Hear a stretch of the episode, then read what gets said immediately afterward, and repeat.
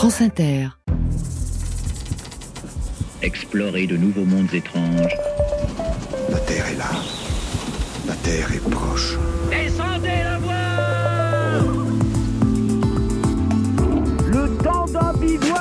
Comme tous les mercredis, le temps vire à l'orage et le bivouac passe en mode survie. Je vous raconte une nouvelle histoire vraie de naufragés. C'est avec une histoire plus récente et un peu différente des précédentes que je vous propose de conclure cette série de récits. Le temps d'un bivouac. Daniel Fievé sur France Inter.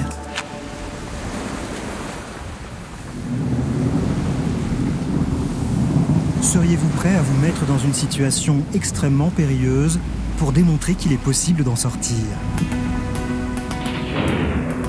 On m'a dit mot à mot, en parlant de moi, il est fou. Il part sur un canot de sauvetage, alors ça tiendra pas la mauvaise mer. Mais alors pourquoi c'était un canot de sauvetage Si c'est pour être retourné par la première vague venue, c'est vraiment pas la peine. Si vous êtes sur un paquebot qui coule, qu'on vous met sur une embarcation qui coule un quart d'heure après, eh ben restez dans le premier, ce sera fini tout de suite.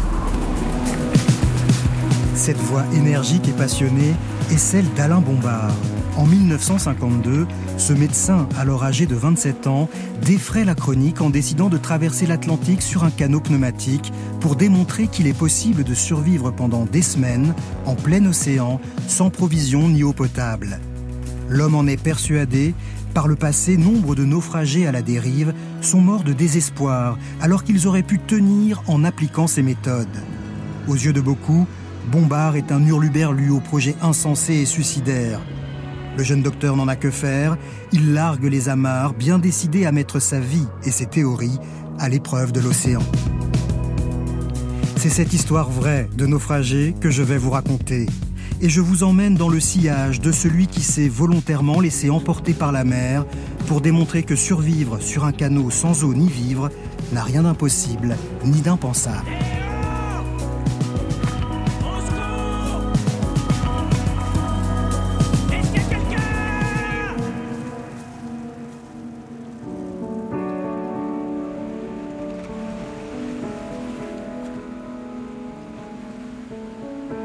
Décembre 1952. Perdu dans l'océan Atlantique, sur un canot surmonté d'une voile minuscule, un homme, à bout de force, écrasé par le soleil, griffonne d'une main tremblante sur son carnet de bord ces quelques mots. Je voudrais écrire ici mes dernières volontés, car peut-être n'arriverai-je pas vivant. Je désire que ces notes servent à composer un livre dont les droits seront versés à Ginette Bombard, ma femme. L'homme conclut ainsi son testament. Je tiens à dire que mon expérience est au moins concluante pour des naufragés condamnés à passer 50 jours en mer. Ce n'est pas parce que j'arrive mort au but que les autres doivent désespérer. On peut considérer qu'au-delà, l'épreuve dépasse les forces humaines. Après avoir refermé son carnet, le naufragé volontaire Alain Bombard s'allonge entre les deux boudins de son canot pneumatique. Miné par le désespoir, le corps meurtri, il attend la mort. Avant de se lancer dans cette aventure, ce jeune médecin avait pourtant affirmé à qui voulait l'entendre qu'une des conditions primordiales pour survivre en mer après un naufrage était de ne pas se laisser abattre et de garder le moral, coûte que coûte. Naufragés des légendes, victimes raides et hâves, je sais que vous n'êtes pas mort de la mer, que vous n'êtes pas mort de la faim, que vous n'êtes pas mort de la soif, car ballottés sous les cris des mouettes, vous êtes mort d'épouvante. Risquer sa propre vie pour montrer aux autres comment sauver la leur, tel était le pari du docteur Bombard. Un pari jugé par bon nombre de ses contemporains trop dangereux, voire suicidaire, pour tout dire, complètement fou. Non, absolument pas. J'avais 70% de chance de, re- de revenir vivant et 30% de me tuer. Est-ce que vous croyez que monter sur la Napurna vous donne beaucoup plus de chance que ça? C'était pas complètement fou. C'était dangereux, je viens, faut bien le dire. Mais c'était pas complètement fou. À partir du moment où je connaissais une technique et où je savais que je pouvais l'appliquer, c'était pas complètement fou. Tout le problème, c'était de l'avoir bien préparé. Et je l'avais bien préparé. Pas complètement fou, admettons, mais extrêmement périlleux tout de même. Qu'est-ce qui peut bien conduire Alain Bombard, à peine sorti de ses études de médecine, à faire de la survie des naufragés son obsession, au point de risquer sa vie pour cette cause? Notre homme est un amoureux de la mer depuis sa plus tendre enfance. Il a passé toutes ses vacances entre Paimpol et Bréa, où sa grand-mère maternelle, passionnée de voile, l'a initié à la navigation. Il est aussi un excellent nageur. Il tente même de traverser la Manche à la nage en 1951. Mais selon lui, l'élément déclencheur qui le conduit à s'intéresser à la survie des naufragés est un événement dramatique auquel il assiste à l'hôpital de Boulogne-sur-Mer où il vient d'arriver comme jeune interne. J'ai été le, témoin d'un accident euh, terrible, un naufrage d'un grand chalutier euh, de haute mer sur la digue extérieure du port de Boulogne. Un accident si marquant qu'Alain Bombard en fait le récit dès la première page de son livre Naufragé volontaire. Boulogne-sur-Mer, un matin de printemps 1951. Je dors encore dans ma chambre à l'internat quand retentit le téléphone. Je m'habille à la hâte et me précipite vers la salle d'urgence. J'interroge le concierge qui me raconte qu'un chalutier, le Notre-Dame de Pérague, trompé par la brume, vient de se jeter sur l'extrémité de la digue Carnot. Jamais je n'oublierai le spectacle de ces 43 hommes entassés les uns sur les autres dans des attitudes de pantin disloqués, pieds nus et tous munis de leur bouée de sauvetage. Malgré tous nos efforts, ce jour-là, aucun ne put être ranimé. Bilan d'une minute d'erreur, 43 morts, 78 orphelins. Les souvenirs sont précis, les chiffres aussi. Pourtant, cet événement tel qu'il est raconté n'a jamais eu lieu. Aucun chalutier ne fait naufrage au printemps 1951 aux environs de Boulogne-sur-Mer. En revanche, le 4 décembre 1950, un chalutier nommé Notre-Dame de Péragude s'est bien fracassé contre la digue Carnot. Bilan de cet accident qui a fait la une des journaux, 10 morts et 6 survivants. Aussi lourd soit ce bilan, il est très éloigné des 43 cadavres pantelants censés s'être imprimés à jamais dans la mémoire du jeune interne. Bombard écrit son livre quelques années seulement après ce drame. Comment expliquer que sa mémoire lui fasse à ce point défaut? A-t-il omis de confronter les archives à ses souvenirs ou a-t-il imaginé cette histoire à partir d'un fait lu dans la presse dans le but de susciter l'intérêt de ses lecteurs pour mieux les convaincre? Quoi qu'il en soit, nous voilà prévenus. Notre médecin semble capable de petits arrangements avec la vérité. Dans son entourage, ses talents de conteur et son tempérament, disons, légèrement cabot, fascinent et parfois agacent.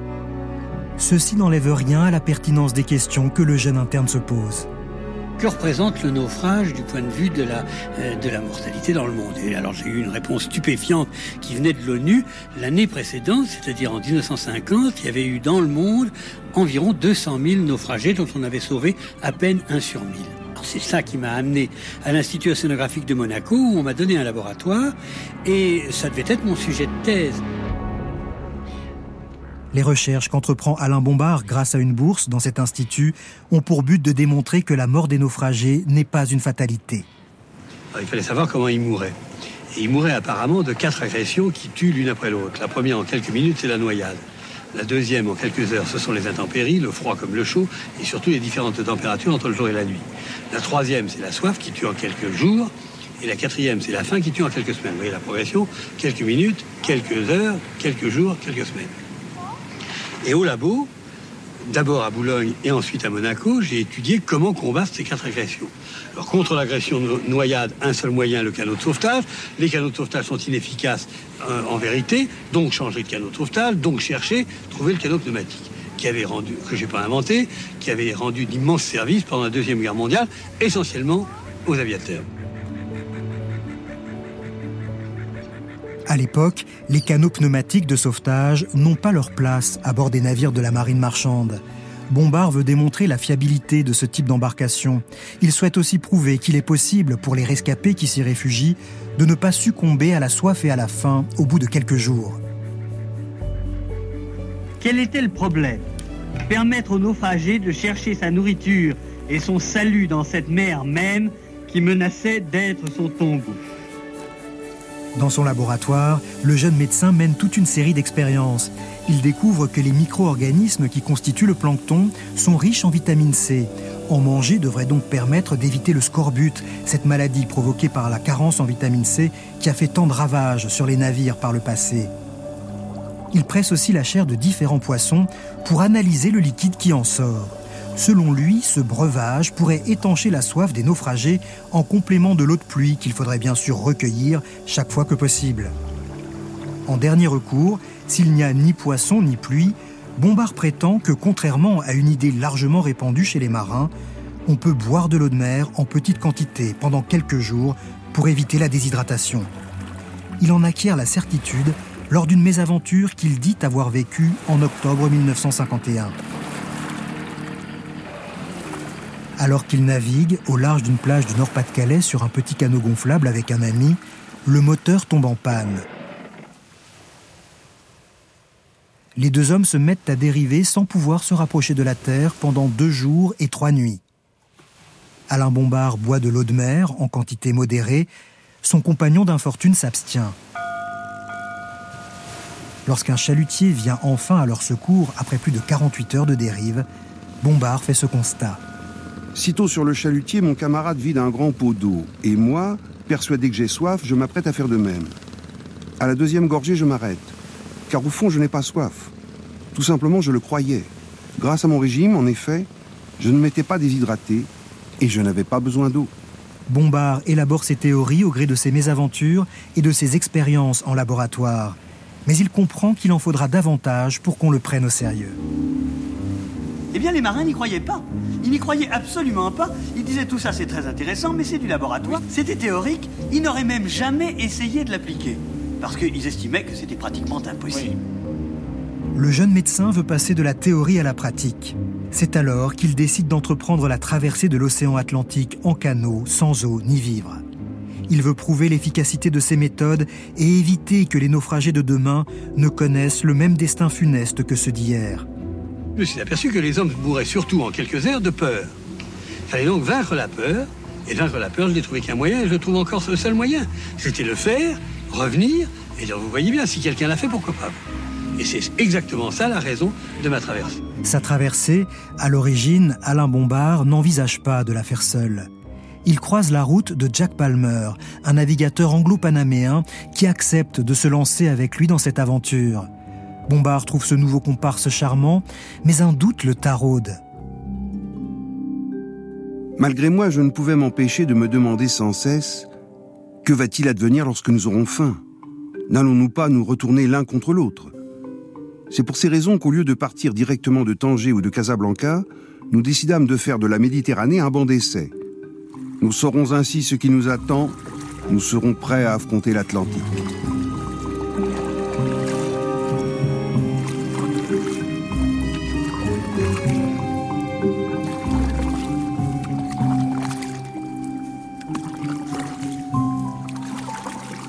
Avant le départ, la presse se fait l'écho du projet du docteur Bombard. Ceci lui vaut de recevoir plusieurs candidatures spontanées. L'un me proposait de s'embarquer dans un but purement culinaire. Il nous autorisait à le manger en cas d'échec.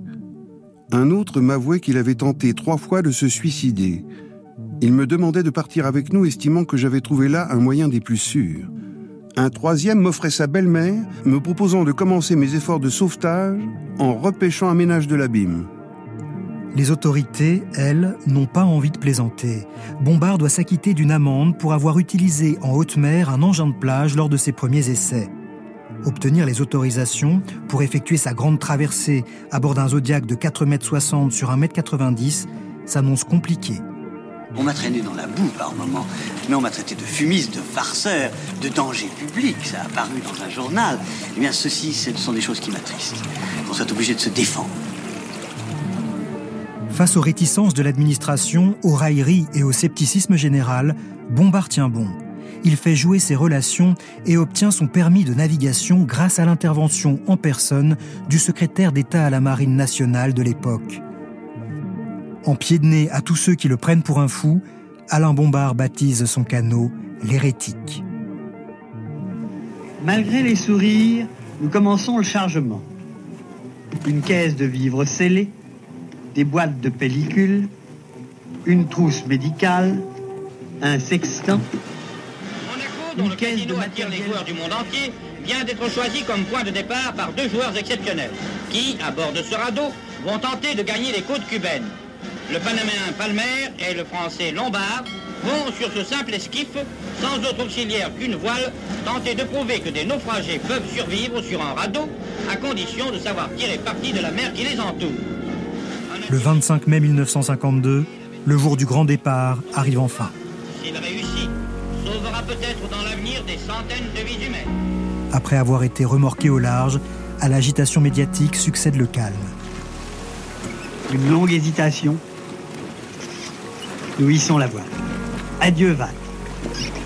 La grande toile blanche, qui va devenir notre horizon pendant des jours et des jours, s'agite devant nous.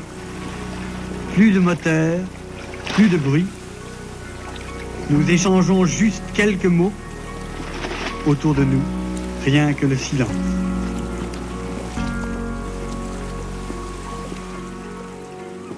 Durant les premiers jours, pas de pluie et aucun poisson. Les naufragés volontaires mangent un peu de plancton recueilli à l'aide d'un filet conçu à cet effet. Bombard, comme prévu, boit de l'eau de mer. Dans un premier temps, son compagnon ne parvient pas à s'y résoudre. Je ne me déshydrate pas, tandis que Palmer, lui, commence à souffrir cruellement. Il se décide enfin à boire comme moi. De façon évidente, il préférerait autre chose.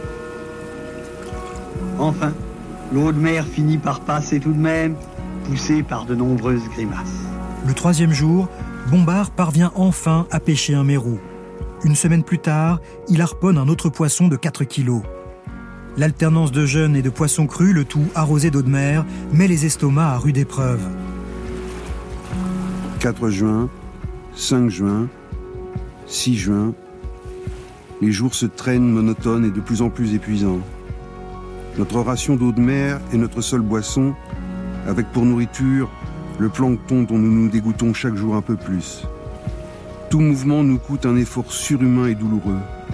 La faim est devenue famine. Nous commençons à consommer nos propres protéines. Autrement dit, nous en sommes au stade de l'autodestruction.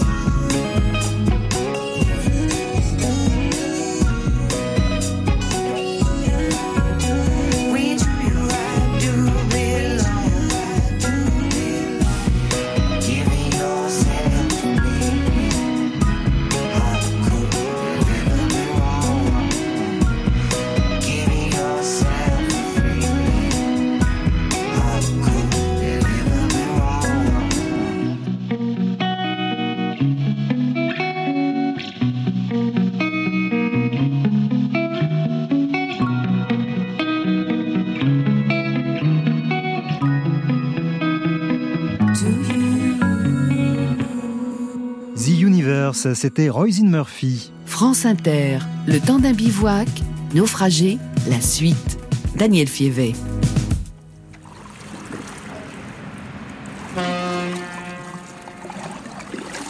Le 7 juin 1952, après 14 jours en mer Méditerranée, le canot d'Alain Bombard et Jack Palmer croisent la route d'un paquebot, le Sidi Ferruche. Les deux naufragés volontaires se signalent et demandent qu'on leur envoie leur position et quelques vivres de secours.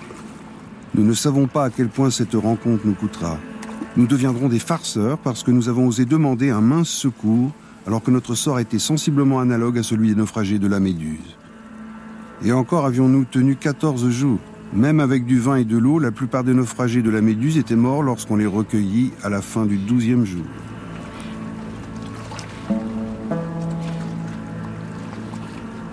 Bombard et Palmer accostent quelques jours plus tard au Baléares. Ils ont souffert, mais pour Alain Bombard, cette première étape test est un succès. Il veut se lancer au plus vite dans la vraie traversée, celle de l'océan Atlantique. Il se fait livrer un canot pneumatique neuf à Tanger face à Gibraltar, aux portes de l'océan. Mais le jour du départ, Jack Palmer manque à l'appel. Manifestement, le périple en Méditerranée a refroidi l'enthousiasme du navigateur. Il a été un compagnon épatant, mais il n'a pas voulu continuer par la suite. Par conséquent, il fallait que ce banc d'essai ait lieu. Vous vous rendez compte, si dans l'Atlantique nous nous étions tourné le dos, avec, nous disposions de 2 mètres sur 90 cm, ça aurait été épouvantable. D'autant plus qu'il y avait un risque épouvantable, et je m'en rends compte maintenant devant les critiques abondantes que l'on reçoit, c'est que si l'un de nous deux était arrivé mort, on aurait certainement accusé l'autre de l'avoir mangé. Vous savez que nous aurions eu un mal fou à nous défendre, et jamais nous n'aurions pu nous laver de cette accusation. Malgré tout, sur le moment, Bombard vit mal l'abandon de son compagnon. Un instant découragé, j'envisage de tout laisser là. Mais alors que dira-t-on? Vous voyez bien que ce n'était pas possible, la théorie est fausse. Non, je sais qu'elle est vraie. Je le prouverai. Je continue. Bien décidé à aller au bout de sa démonstration, Bombard prend la mer seul sur son canot. En une semaine, il atteint Casablanca. Docteur, nous vous interrompons un instant.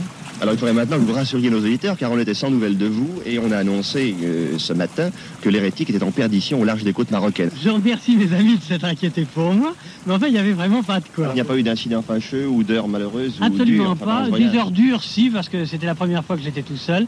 Et c'est pas facile. Je dois dire que les premiers jours, je me suis dit, je vais à Casa, et à Casa, je laisse tomber. Est-ce que vous lâchez ou vous continuez? Moi, je continue, je continue, je continue. Alors maintenant, vous semblez bien fatigué, vous allez vous reposer sans doute. Je suis pas tellement fatigué, au contraire, je vais aller téléphoner à ma femme. parce que je voudrais la rassurer. Onze jours plus tard, Bombard est aux Canaries. Rien ne semble pouvoir l'arrêter, pas même la naissance de sa fille, Nathalie, qu'il apprend par télégramme lors de son escale dans cet archipel. T'annonçons heureuse naissance Nathalie. Félicitations hérétiques. Le jeune papa prend le temps d'un rapide aller-retour à Amiens pour voir son bébé et son épouse, Ginette. Selon lui, celle-ci comprend très bien l'importance de son projet et ne cherche pas à le retenir. Elle a été admirable. On lui a dit souvent, tu l'as laissé partir, et elle a répondu, puisqu'il doit le faire. Et en fait, elle avait la même certitude que moi que je pouvais rendre service à ces gens dont je parlais, les naufragés.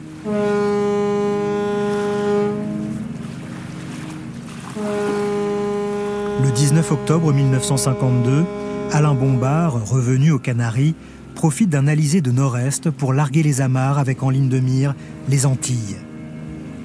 À son bord, une boîte scellée contenant des rations de survie de secours auxquelles il est bien décidé à ne pas toucher. Du matériel pour pêcher, pas d'émetteur radio, mais un simple récepteur. Il ne pourra donc pas donner de ses nouvelles ou appeler à l'aide. Inutile de préciser qu'en 1952, le GPS n'existe pas. Pour calculer sa position, il dispose d'un sextant, d'une montre, de son récepteur radio et d'un livre de navigation. Maintenant, j'entrais dans l'océan, sans mesure, sans rencontre. L'océan qui allait véritablement juger ma tentative. Dès la première nuit, le ton est donné. L'hérétique fait face à sa première tempête. Me portant tantôt sur leur crête, tantôt dans leur repli, les larmes tour à tour me protégeaient ou m'exposaient au vent. Autour de moi, des vagues déferlaient. Impuissant mais confiant dans la stabilité de mon canot, je m'endormis, espérant une nuit sans rêve. Ce fut une nuit de cauchemar. Il me sembla que l'eau montait autour de moi. qu'elle avait tout envahi. Y avait-il encore un bateau sous moi? Étais-je dedans? Étais-je dehors Mort d'angoisse, je me réveille. L'hérétique est entièrement submergé. Je réalise qu'une vague vient de déferler sur nous. À tout prix, il faut écoper.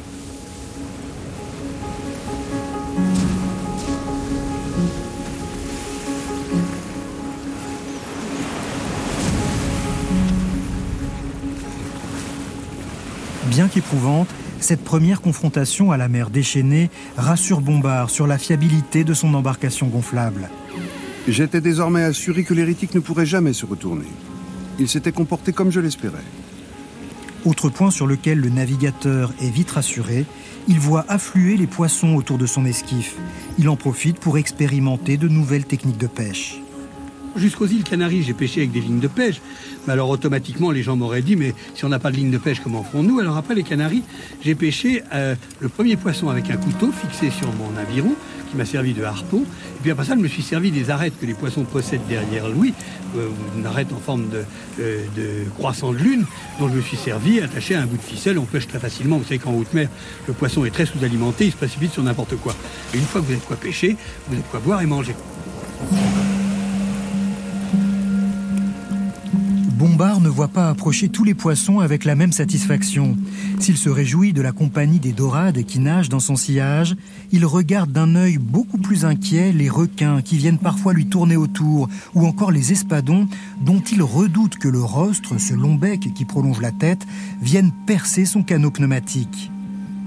Après quelques jours de navigation, le doute et la peur s'insinuent dans son esprit. Bombard ressent notamment ce qu'il appelle l'angoisse du matériel, autrement dit la crainte que son équipement ne résiste pas aux éléments. Il a déjà dû recoudre sa voile qu'un violent coup de vent avait déchiré. Je croyais avant de partir que le plus dur serait de trouver à boire et à manger, mais non. C'est l'angoisse du matériel et celle de l'humidité, qui n'est pas moins atroce. Il faut tout de même que je me couvre des habits trempés que je possède, sans cela c'est le froid qui me tuera c'est aussi de lui-même que Bombard doit apprendre à se méfier. Un jour, il commet une imprudence qui manque de lui être fatale en voulant récupérer un petit coussin gonflable destiné à lui éviter les escarres. Le coussin est tombé à l'eau par inadvertance. Lorsqu'il l'aperçoit flottant à quelques centaines de mètres de son bateau, Bombard n'hésite pas.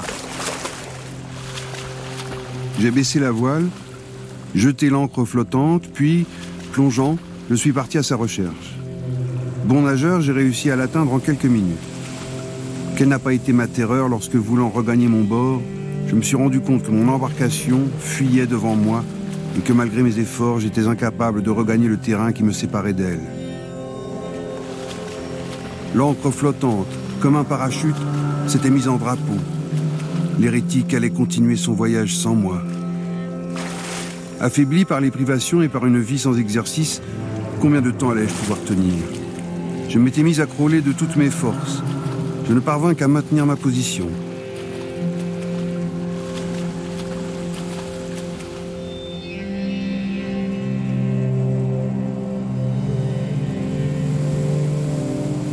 Soudain, je crois voir l'hérétique ralentir. Redoublant d'ardeur, je réussis pour finir à le rattraper et je me hisse péniblement à bord. Épuisé moralement et physiquement, Alain Bombard se jure de ne plus jamais commettre une telle erreur.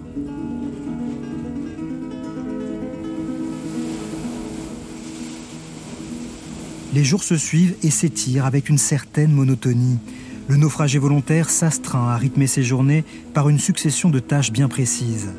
Le matin, au lever, examen médical, puis pêche pour euh, prendre ma nourriture, puis ensuite euh, observation météorologie, observation médicale, ensuite déjeuner, ensuite... Séance de gymnastique, inspection du canot, calcul de position, et pour se distraire dans les moments de calme, un peu de lecture, Molière, Rabelais, Cervantes, Nietzsche, mais aussi des partitions de musique. J'avais des partitions musicales de poche, j'avais les 17 quatuors de Beethoven et j'avais les deux partitions son Saint-Jean, son Saint-Mathieu et la Messe Ancy.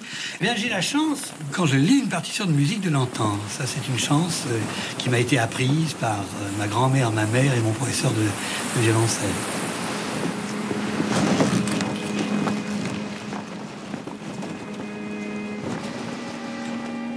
« 28 octobre. Bon signe. Je ne fais pas de rêve alimentaire. Je n'ai pas faim, car la faim est d'abord une obsession. En fait, je ne désire rien. 29 octobre. Je suis frappé pour la première fois par le tragique de ma situation. Impossible de s'arrêter, impossible de revenir en arrière, impossible même de demander un secours. Je ne suis qu'un élément dans cet immense brassage. J'ai perdu l'ongle du petit orteil droit.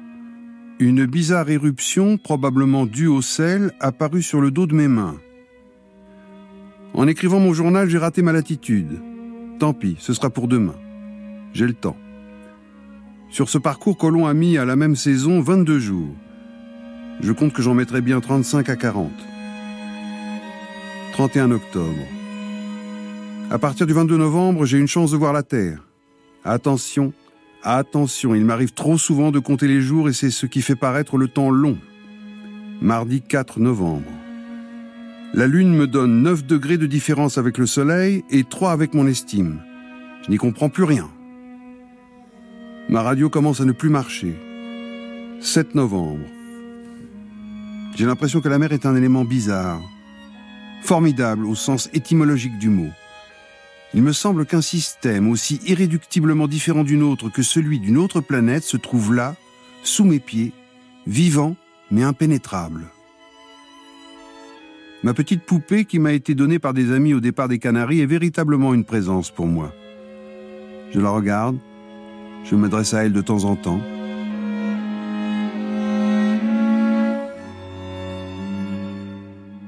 Bombard fait l'expérience d'un isolement et d'une solitude extrême.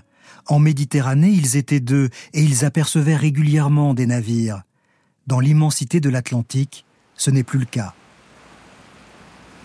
Euh, je savais qu'il y avait des hommes quelque part, mais je ne les sentais plus présents. Un jour, par exemple, j'ai rencontré au milieu de l'océan, ça devait être à 1500 milles de toute côte, j'ai rencontré une ampoule électrique qui flottait. Je me souviens avoir dit tout haut, ou avoir cru que je disais tout haut, car vous savez que la pensée consciente devient, tellement importante que vous ne savez plus ce que vous avez dit ou ce que vous avez pensé. Euh, tiens, euh, il y a des hommes. Alain Bombard est seul, mais il trouve à qui parler autour de lui. Parmi ses interlocuteurs, il en est un qui semble prendre un malin plaisir à le persécuter. Le soleil. Ce soleil atroce. J'avais des températures 39-40 sous ma tente, 50-55 au soleil, sans aucun moyen d'en sortir. Et l'impression, euh, cette sensation de euh, manie de la persécution, j'avais l'impression que pour son déjeuner, mon soleil consommait mon vent. Et je l'attrapais, je l'insultais, je lui lançais des injures à haute voix. Je parlais au soleil, toujours pour rompre cette solitude. Pendant les 21 premiers jours de la traversée, Bombard n'a pas droit à une seule goutte de pluie. Il se désaltère uniquement avec le jus des poissons qu'il pêche.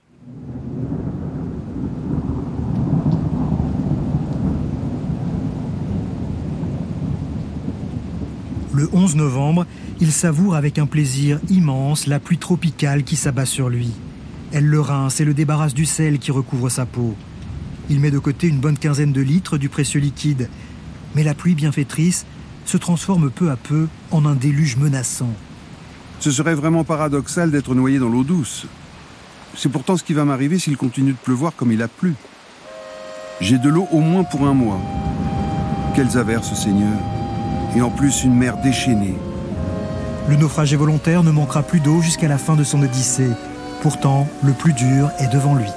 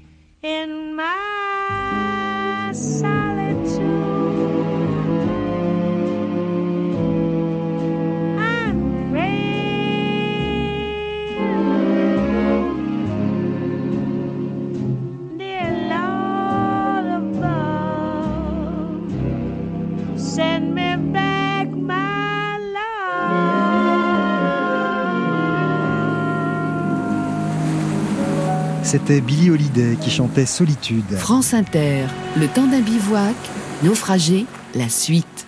Daniel Fievet. Sur son canot, quelque part au milieu de l'Atlantique, Alain Bombard voit sa santé se dégrader.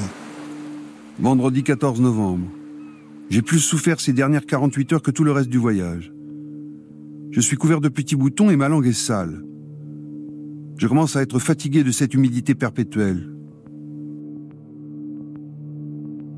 Bombard sent ses forces l'abandonner. Sa peau, agressée par le soleil et l'eau de mer, est dans un état épouvantable.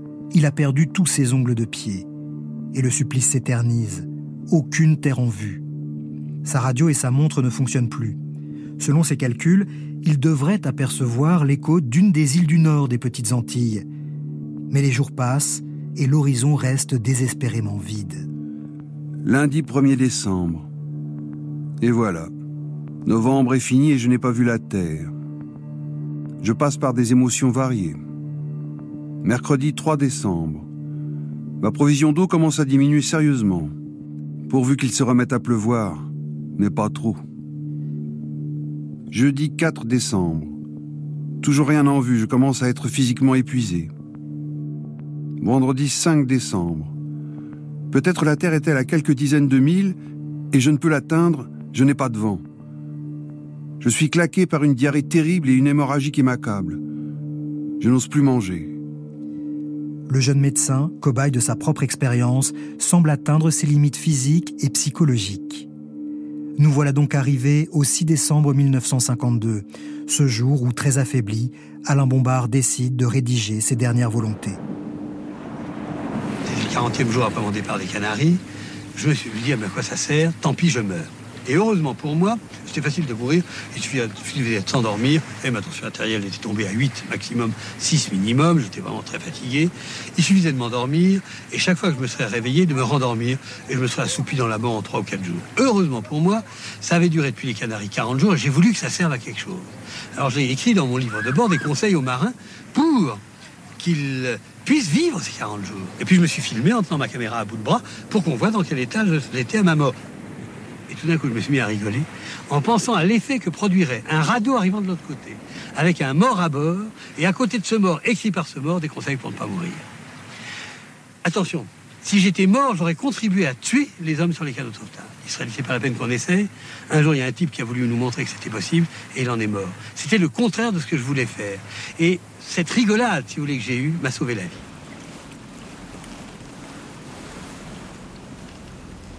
Testament, caméra et sursaut vital en guise de coup de théâtre, l'histoire est presque trop belle, mais tellement bien racontée. À quel point Bombard a-t-il frôlé la mort ce jour-là Lui seul le sait. Ce qui est sûr, c'est que quatre jours plus tard, il croise la route d'un cargo anglais, l'Arakaka. Arrivé à sa hauteur, le capitaine, muni d'un porte-voix, lui demande depuis le pont de son bateau s'il a besoin d'aide. Donnez-moi juste l'heure et ma longitude exacte, hurle Bombard. La réponse claque comme un coup de tonnerre. 49 degrés 50. J'étais exactement à 10 degrés, c'est-à-dire 600 000 de l'endroit où je croyais me trouver. Assommé comme par un coup de marteau reçu sur la tête, touchant maintenant le fond du désespoir, je saisis ma godille pour m'approcher du bateau en me répétant fébrilement Tant pis, je me fais hisser, l'expérience est terminée. Après tout, 53 jours, c'est déjà une belle épreuve. Bombard monte à bord de l'Arakaka, accepte la douche qu'on lui propose et n'a pas la force de refuser le repas que lui offre le capitaine. Après 53 jours de poisson cru et de privation, il savoure avec gourmandise un œuf sur le plat, un petit morceau de foie de veau, une cuillère de choux et deux fruits. Euh, j'ai été assez peiné quand j'ai vu que j'avouais avoir pris un repas en mer comme si on m'avait accusé et que j'avais avoué. J'ai tenu à l'affirmer alors que vous savez que le capitaine anglais m'avait dit moi je n'en parlerai pas, vous ferez ce que vous voudrez. Euh, je crois que le seul acte courageux que j'ai fait autour de cette traversée, c'est de rencontrer ce bateau et d'avoir le courage de continuer. Le capitaine anglais s'en est rendu compte. Il m'a envoyé un télégramme dont je suis fier un courageux gentleman qui a tellement le courage de ses opinions qu'il continue quand on lui offre le luxe et la sécurité. Le courageux gentleman, regonflé à bloc, remonte sur son canot et reprend sa route. Pour que sa démonstration soit convaincante, il faut qu'il aille jusqu'au bout.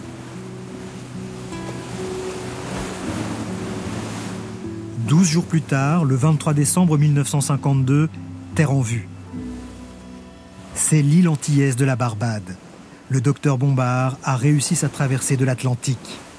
Avec l'aide de quelques habitants, il traîne son canot sur une petite plage de cette île qui est encore sous domination britannique à l'époque. Rapidement, un attroupement se forme autour de l'hérétique et de son passager. Pour les indigènes groupés alentour, mes modestes trésors étaient comme un don du ciel, et ils avaient la fâcheuse tendance à s'emparer de tous les objets qui se trouvaient à leur portée.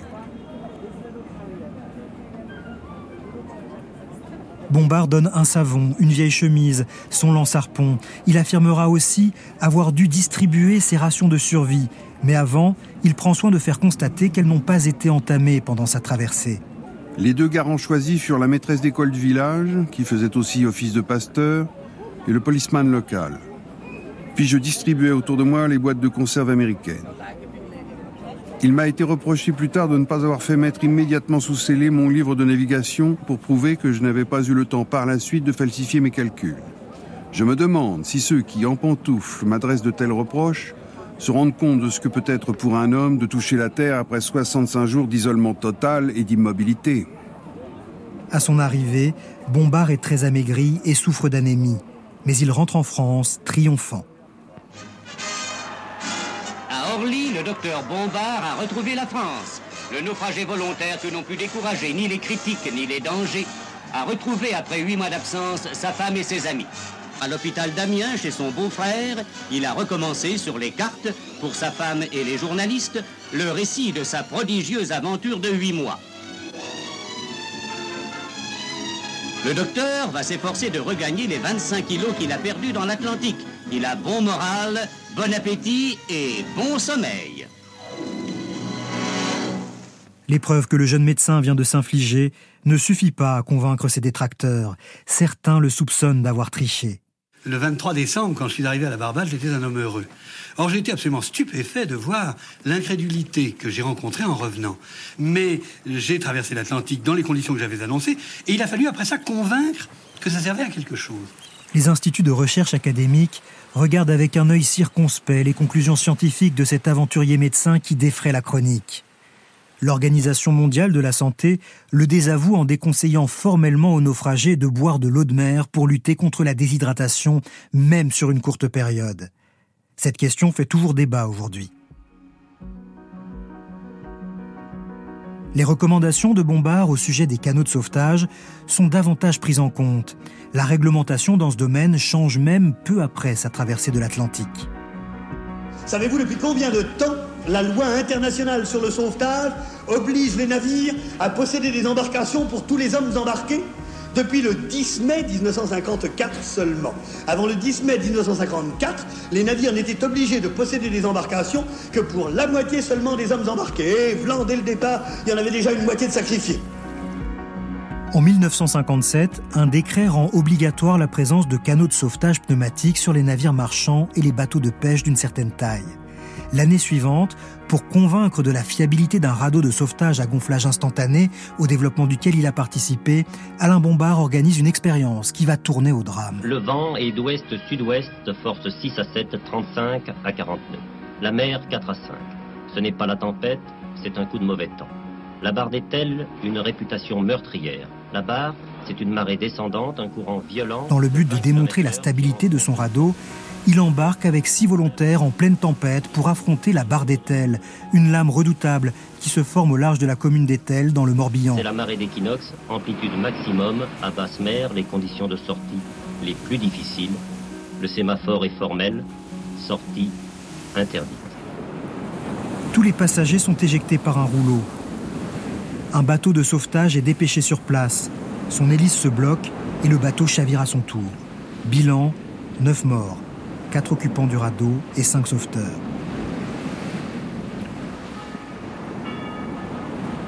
Bombard est dédouané par la justice qui met en cause les sauveteurs. L'enquête révèle qu'ils avaient bu avant leur intervention et que l'hélice de leur moteur n'était pas convenablement protégée. Malgré tout, la responsabilité de Bombard fait polémique dans l'opinion publique. Beaucoup dans la foule, d'après ce que j'ai ouï dire par la suite, parce que je n'y étais pas personnellement, beaucoup dans la foule critiquaient cette tentative. Selon vous, Bombard peut revenir à Ethel? Ah, il sera bien reçu, je crois. L'homme poursuit ses travaux, mais les ennuis administratifs et financiers s'amoncellent. En janvier 1963, criblé de dettes, il manque de commettre l'irréparable. Alain Bombard, le navigateur solitaire, a tenté de se suicider dans un hôtel d'Amiens. Une dépression nerveuse et de lourdes dettes sont à l'origine de cet acte de désespoir. Celui qui avait tenté de lutter pour sa survie sur son canot au milieu de l'Atlantique a failli se laisser mourir dans une chambre d'hôtel à une rue du domicile familial. Lundi de Pâques, Alain Bombard, couvert de dettes, près de 300 000 francs, vend ses deux bateaux à Villefranche. Des bateaux saisis par ses créanciers. Si les deux bateaux sont vendus ne serait-ce que 200 000 francs, ses créanciers acceptent de tout oublier. Cette vente est une partie de poker.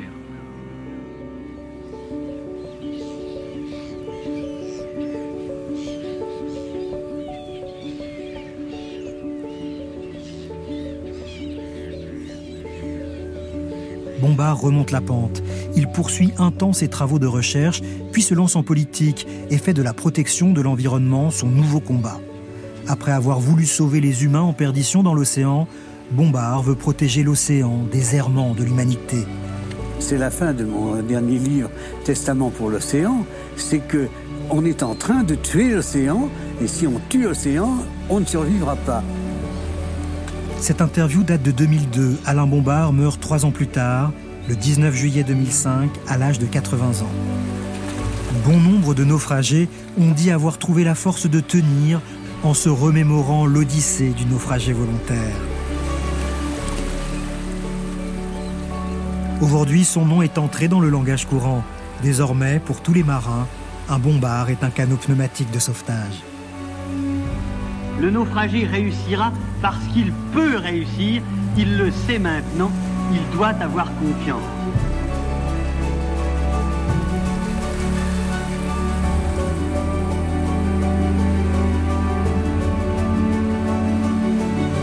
C'était l'Odyssée du naufragé volontaire Alain Bombard. Réalisation Cécile Lafont, mixage Basile Bocquer, prise de son Éric Boisset et Pierre Henry, documentation Emmanuel Fournier, coordination Fanny Boyon, comédien Fabien Orsier.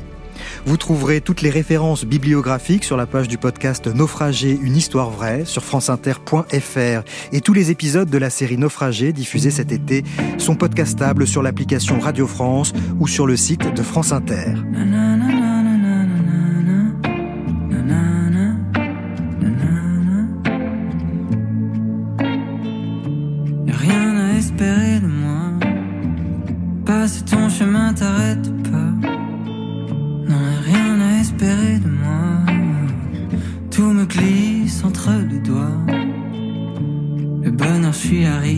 Arrivé